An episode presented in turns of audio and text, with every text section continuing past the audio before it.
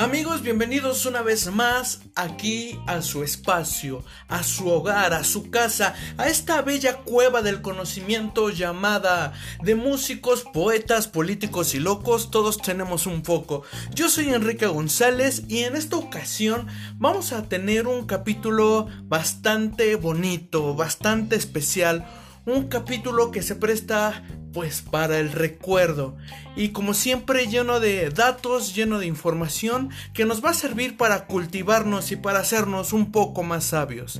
Bueno mis niños, pues no hay que esperar más. Vámonos con esto. Aquí comenzamos.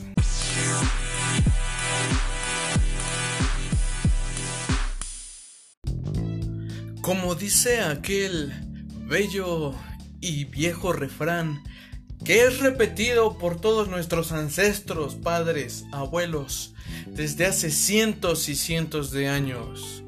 Recordar es volver a vivir. Y así es, mis niños, así es, pichonzuelos.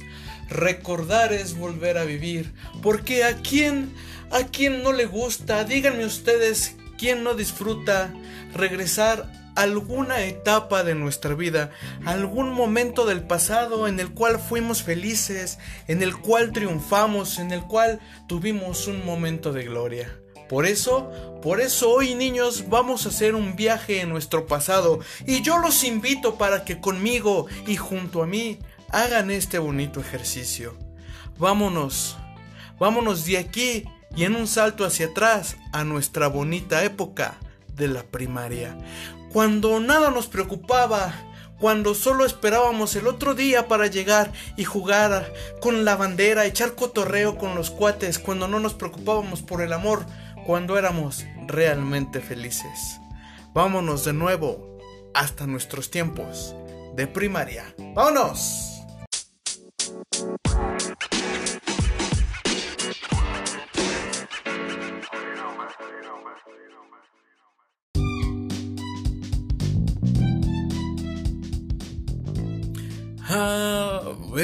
Momentos de la primaria. Bella y efímera juventud que hoy, que hoy nos has abandonado. Yo sé, chicos y chicas, que no todos vivimos la primaria en la misma época y no todos pasamos por la misma escuela. Algunos ricachones tuvieron la fortuna de ir a escuelas de paga y otros un poco menos afortunados fuimos a escuelas de gobierno.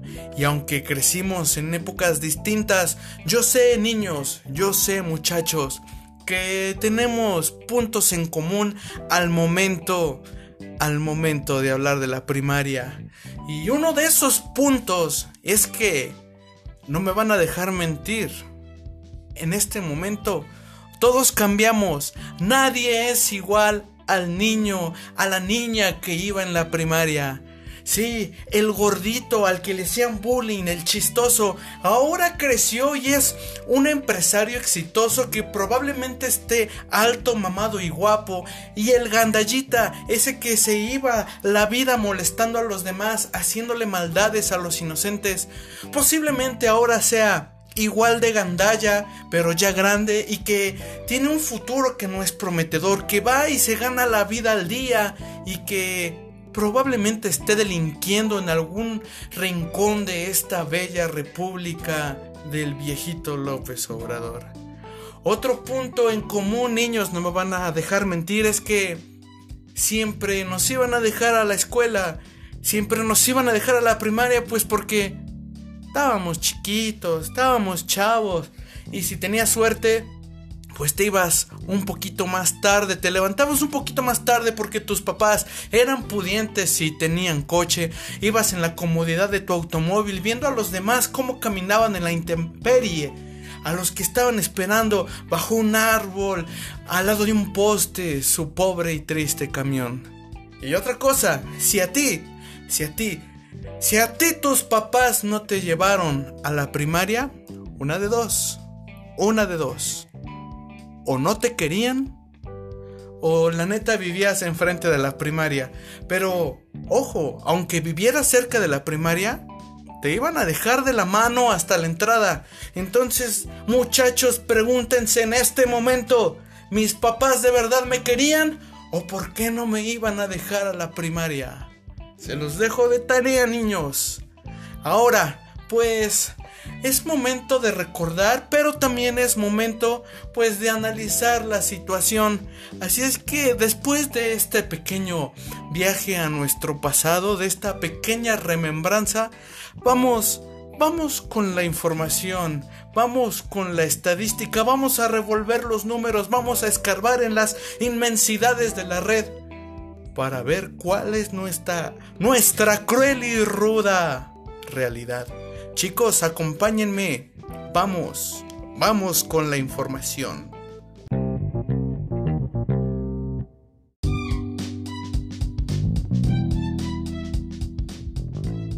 Muchachos, la mayoría de nosotros estamos de acuerdo que esos tiempos en la primaria, esos días de nuestra infancia fueron bastante buenos, fueron maravillosos, fueron tal vez de muchos de nosotros nuestros años dorados. Pero déjenme les digo, déjenme les cuento que todavía en esta actualidad hay muchos niños que no tienen la oportunidad de asistir a la primaria, la oportunidad de forjar su historia, la oportunidad de vivir estos maravillosos momentos. Hoy les traigo datos contundentes, les traigo datos fuertes para que veamos la magnitud de este problema. Y solo escuchen el primer dato que les tengo. Escuchen esto con lo que vamos a entrar, con lo que le vamos a dar pauta a este, a este espacio, a esta sección. Escuchen bien, mis niños, porque no es algo de lo cual debemos sentirnos orgullosos.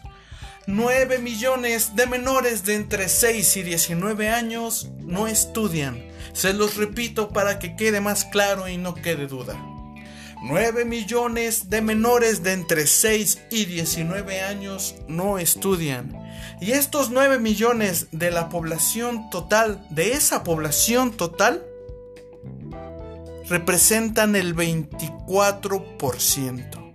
El 24% en la actualidad cuando se supone que ya tenemos más acceso a la información, cuando desde hace mucho la educación es un derecho y es gratuita. Ojo, ojo niños, porque esto nos dice que uno de cada cuatro niños no estudian.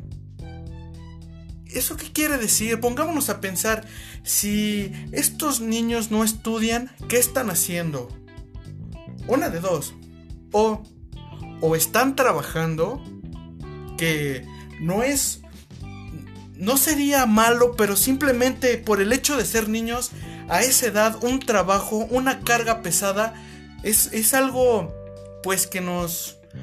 por lo menos a mí me destroza el alma pensar que un pequeño niño está siendo expuesto a trabajos que deberían hacer un adulto. O están trabajando o están delinquiendo. Porque no hay, no hay más opciones. O estudias, o trabajas, o estás echando a perder tu vida. Pero si estamos hablando de la primaria, echar a perder tu vida no es algo que elijas, no es algo que hagas consciente. Solo te dejas llevar por los sucesos, te dejas llevar por las falsas amistades, te dejas llevar por las necesidades, por los problemas que en realidad no deberían cargar niños de esta edad. Sale muchachos, no es el único dato que les traigo, no es el único dato que les voy a dar esta noche, pero hay que hacerlo un poquito más dinámico. Vamos a recordar, vamos a sonreír, pero también vamos a tener los pies aquí, aquí en la tierra y vamos a darnos cuenta de muchas cosas, niños. ¿Sale? Entonces, solo Solo pongan mucha atención y no se despeguen. Ahora, ahora muchachos, vamos a vamos a regresar, vamos a dar un giro, vamos a a ir de nuevo a nuestra infancia. Y quiero compartirles a todos ustedes un poquito de mi historia. Yo sé que a lo mejor no les interesa, yo sé que a lo mejor no tenían la duda de cómo era yo en la primaria, pero se los voy a compartir pues para que me digan si al menos tenemos un poquito en común. ¡Ay, ay, ay, ay, ay! Vamos, ya les cuento.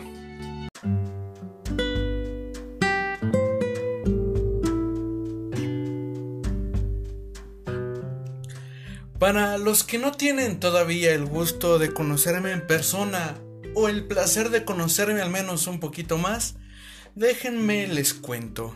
Yo soy un joven, pues ya un tanto maduro, apuesto, alto, galán, simpático y muy inteligente, y acabo de cumplir el día de ayer, 7 de abril, 26 añitos. Eso quiere decir, muchachos, que yo estuve cursando la primaria por ahí del año 2000 hasta el 2006. Ya hace, pues ya hace bastante, bastante tiempo, la verdad. Y yo pasé por dos primarias en esta época, en esta, en este momento de mi vida. La primera etapa la viví en el Centro Escolar Niños Héroes de Chapultepec, ubicada aquí en la ciudad de Puebla. Eh, por ahí pasé de primero a tercero de primaria la mitad. Y fue una buena escuela, la verdad tengo que admitirlo. Los que no son de aquí de Puebla, les cuento que el Centro Escolar Niños Héroes de Chapultepec por la Cultura de México, pues es una escuela de gobierno, pero la verdad pues nos sentimos muy mamones y sentimos que es una escuela de paga y nos alzamos pues el culo bastante, pero con con derecho. La verdad es una gran escuela, contamos con aulas muy chingonas, estamos ubicados en la mejor parte de la ciudad. Entonces sí, nos paramos la coliflor, pero tenemos el derecho de hacerlo. De esta escuela tengo pues muy buenos recuerdos y bastantes recuerdos también. Lo que le agradezco a esta escuela es que en esta en esta institución conocí pues a niños bastante chidos, bastante chéveres, con los que hice una amistad muy buena. No sé si se acuerdan de mí, pero yo sí me acuerdo de ellos. Pero lo que lo que más tengo en mi cabeza, el recuerdo que siempre se me viene a la mente cada que hablo del centro escolar, es mi maestra Ana Flor esa maldita vieja que me dio clases en primero de primaria.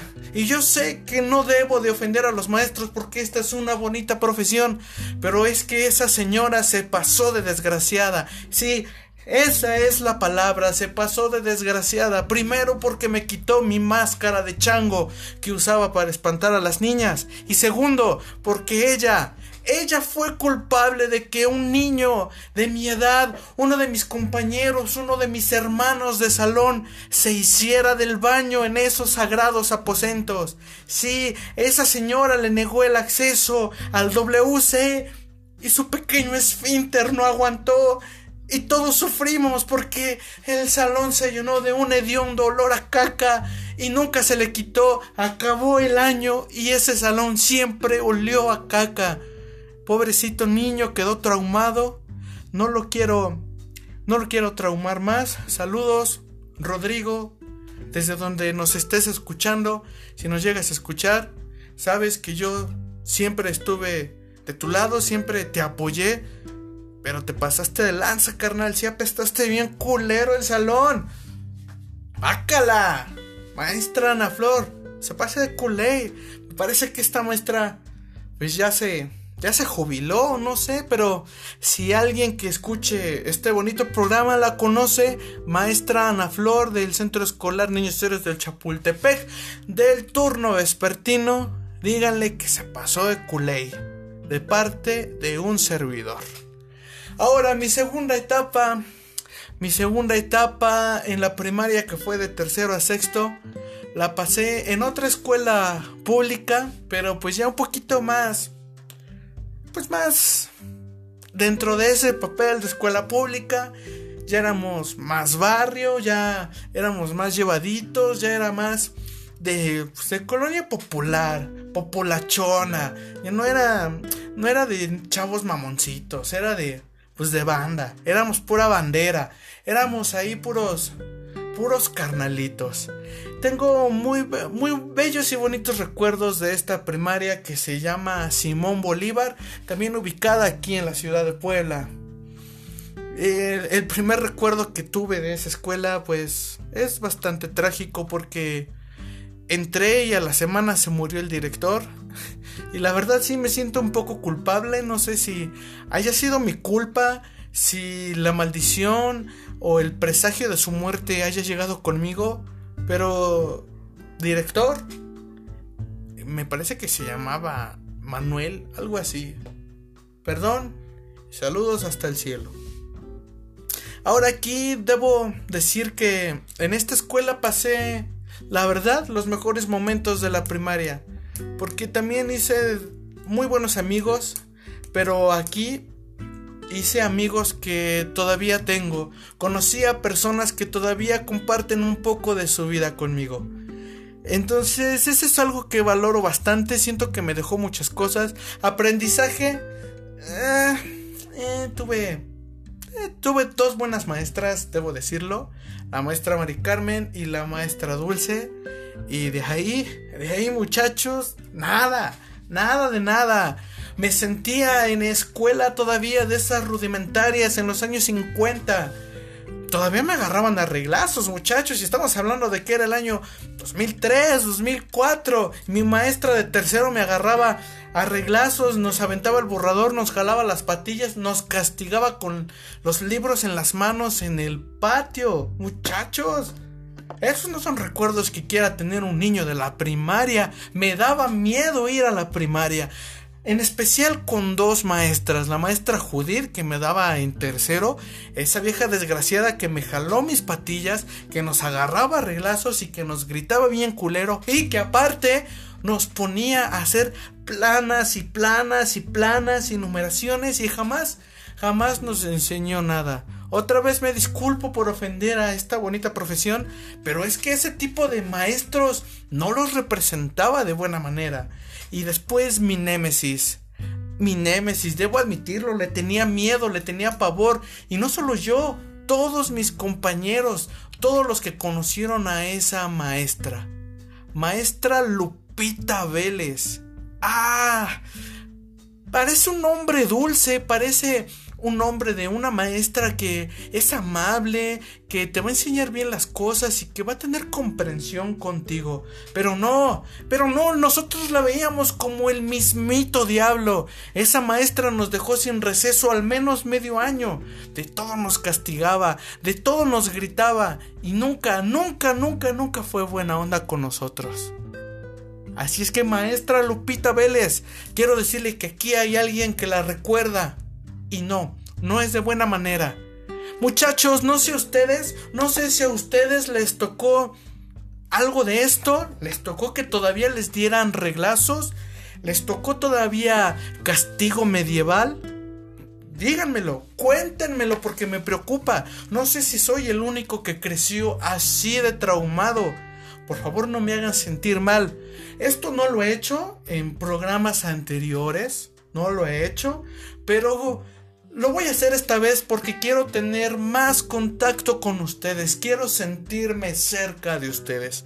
Quiero que me escriban, quiero que estemos en contacto, quiero escucharlos, quiero conocerlos. Así es que por favor muchachos, escríbanme, porque aquí les voy a dejar mis redes sociales. Se las voy a decir. En Facebook eh, me encuentran como Enrique González, así soy, Enrique González. Eh, en Instagram me encuentran como EnriqueGM19, me parece.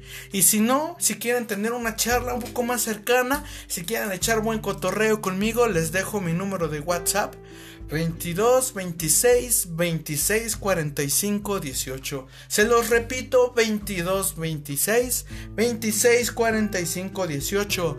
Díganme si soy yo el único que tiene este tipo de recuerdos de su infancia, de su primaria. Ah, y se me olvidaba mencionar del Centro Escolar Niños Héroes de Chapultepec. Se me olvidaba mencionar que si algunas si algunas personas de las que asistieron a esta escuela escucharon, llegaron a escuchar, o si no la conocen, la historia del niño que se salió de la primaria en horario escolar, ese niño fui yo.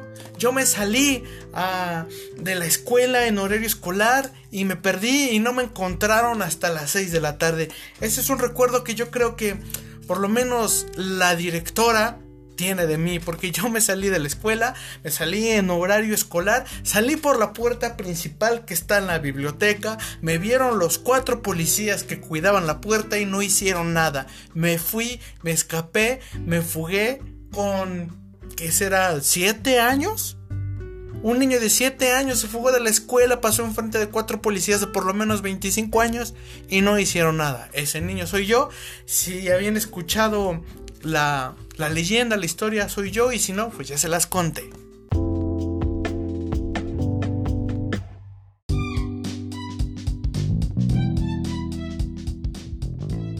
Hay tantas cosas por recordar, hay tantas cosas por contarles, por decirles, pero no acabaría hoy muchachos, así es que hay que seguir adelante con este programa, hay que ser ágiles. Y ahora después de haberles contado pues un poquito de mí, quiero contarles pues algunas, algunas cosas, algunos factores que hacen que los niños dejen de estudiar o de plano ni siquiera lo intenten. Estos datos son de parte del periódico Excelsior y se los voy a leer, se los voy a decir rápidamente para que tengamos en cuenta pues muchas cosas. Los principales factores de deserción educativa son ingresos bajos en la familia o responsabilidad económica, que es lo que estábamos hablando casi al principio de este programa, que los niños tienen que entrar a trabajar. La desintegración familiar, los problemas familiares influyen muchísimo en este tipo de pues en este tipo de cosas la familia es la base y si esta base está mal, está dañada, pues es uno de los factores que hacen que los niños dejen de estudiar. Otra cosa es la actividad delictiva a fin de solucionar problemas, igual como lo mencionamos antes. Si tienen problemas en la familia, si hay problemas económicos, pues muchos niños, muchos jóvenes van a optar por la salida fácil, van a intentar pues resolver esos problemas a su manera y una de esas salidas fáciles pues es la delincuencia, de la cual pues muchos niños, muchos jóvenes no logran salir y si salen no es de no es de una manera adecuada, de una manera de una manera bonita. Otra otra cosa, otro de estos factores que hacen que los niños dejen de estudiar son las posibilidades y o las oportunidades institucionales. Como les digo, chavos, chavas, niños, niñas, aunque en la actualidad tenemos pues más acceso a la educación, la realidad es que todavía hay lugares, todavía hay partes en las que ir a estudiar, ir a una escuela no es tan fácil, todavía hay comunidades que no cuentan con las instituciones, que no cuentan con los edificios, con el material para poder brindar la educación a los niños. Todavía hay lugares sin primaria, todavía hay lugares en los que para poder ir a una escuela hay que caminar cuatro horas, hay que recorrer grandes distancias y esto, esto también es uno de los factores que hacen que los niños pues no estudien y opten por hacer otras cosas, otras actividades. Ahora, ¿cuáles son las consecuencias? Las consecuencias de perder a un niño, las consecuencias de no brindarles esa oportunidad de educación, pues son, son consecuencias que arruinan su vida, vamos a decirlo así, vamos a decirlo como es. Si no le brindamos a los niños educación o una buena educación, pues como lo mencionamos antes, la salida fácil siempre va a ser pues la actividad delictiva. Porque al fin y al cabo los niños se dan cuenta que el dinero es lo que es lo que mueve, el dinero es lo que hace capaz todo. Y para entrar a delinquir no no les piden nada. Es más, los invitan, los forman, les dan todas las oportunidades, todas las facilidades para entrar, para, para formar parte de esos grupos delictivos. Y al entrar, al formar parte de ese, pues de ese mundo tan cruel y tan vil, están marcando su vida, están dándole pauta a que de ahora en adelante, al tener la comodidad y la facilidad de conseguir dinero, esa sea su única opción, su única labor. Así es que las consecuencias, sí, son muy graves. Las consecuencias de dejar a un niño sin educación son bastante, bastante malas.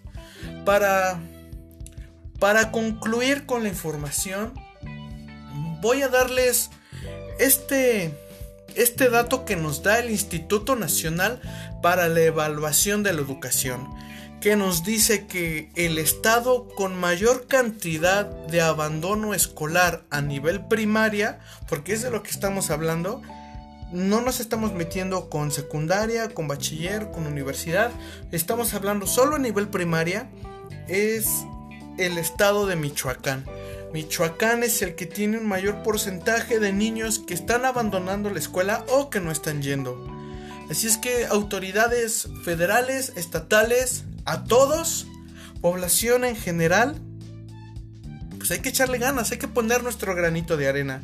A las instituciones les toca brindar ese apoyo, a los gobiernos les toca brindar ese derecho y a nosotros como sociedad, a nosotros como padres, como hermanos, como abuelos, como familia, nos toca este pues llevarlos, nos toca darles el acceso, darles la oportunidad como dijimos al principio, llevarlos de la mano hasta la escuela, hasta la entrada. Nos toca guiarlos, nos toca apoyarlos, porque si bien brindar la educación es una obligación del Estado y de las instituciones, también es una obligación de los padres, de la familia, el fortalecer esos conocimientos que, adquieren o que adquirimos todos en la escuela. Recordemos que la base de la educación siempre va a ser la familia. Sale muchachos. Entonces con esto, con esto mis niños, vamos cerrando este espacio informativo. Vamos cerrando este capítulo de información. Pero no acaba el programa, todavía nos queda un poquito, todavía sobra la colita. Y pues ahí les va. Ya nos vamos, pero todavía falta un poquito. No se despeguen. Vámonos. Vámonos para el final, muchachos.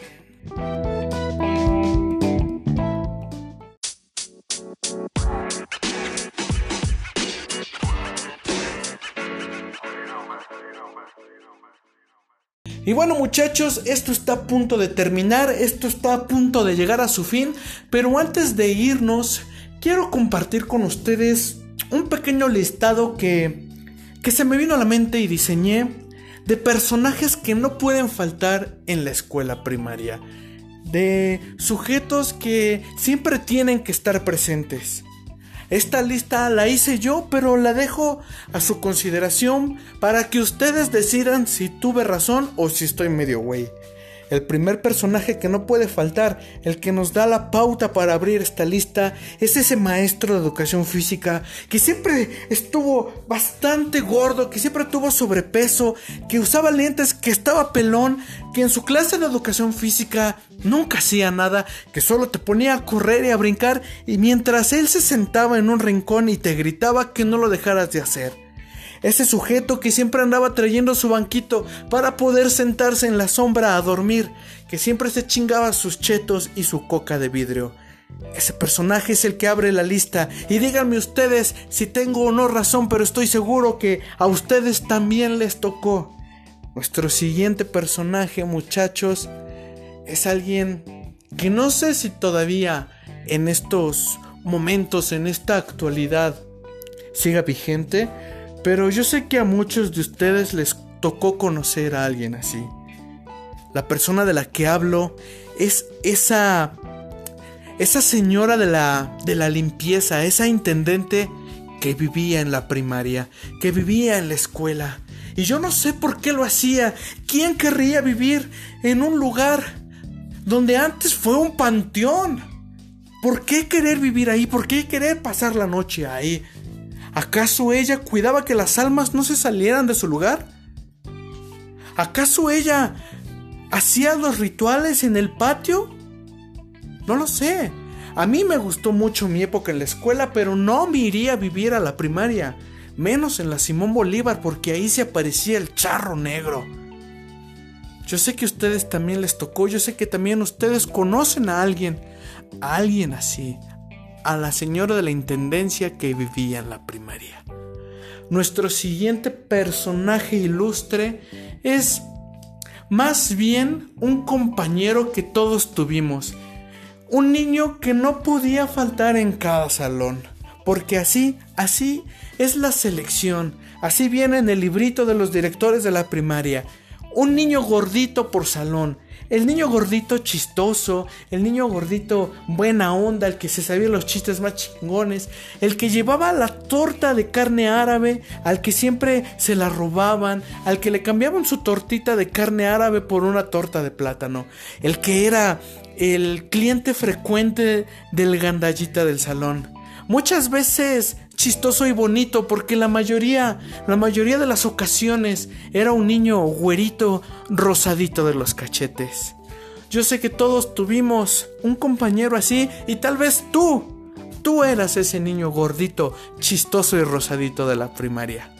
Ahora, para terminar, para terminar con este pequeño listado, para terminar con este pequeño programa, yo sé que este este personaje, esta persona no puede faltar en ninguna primaria.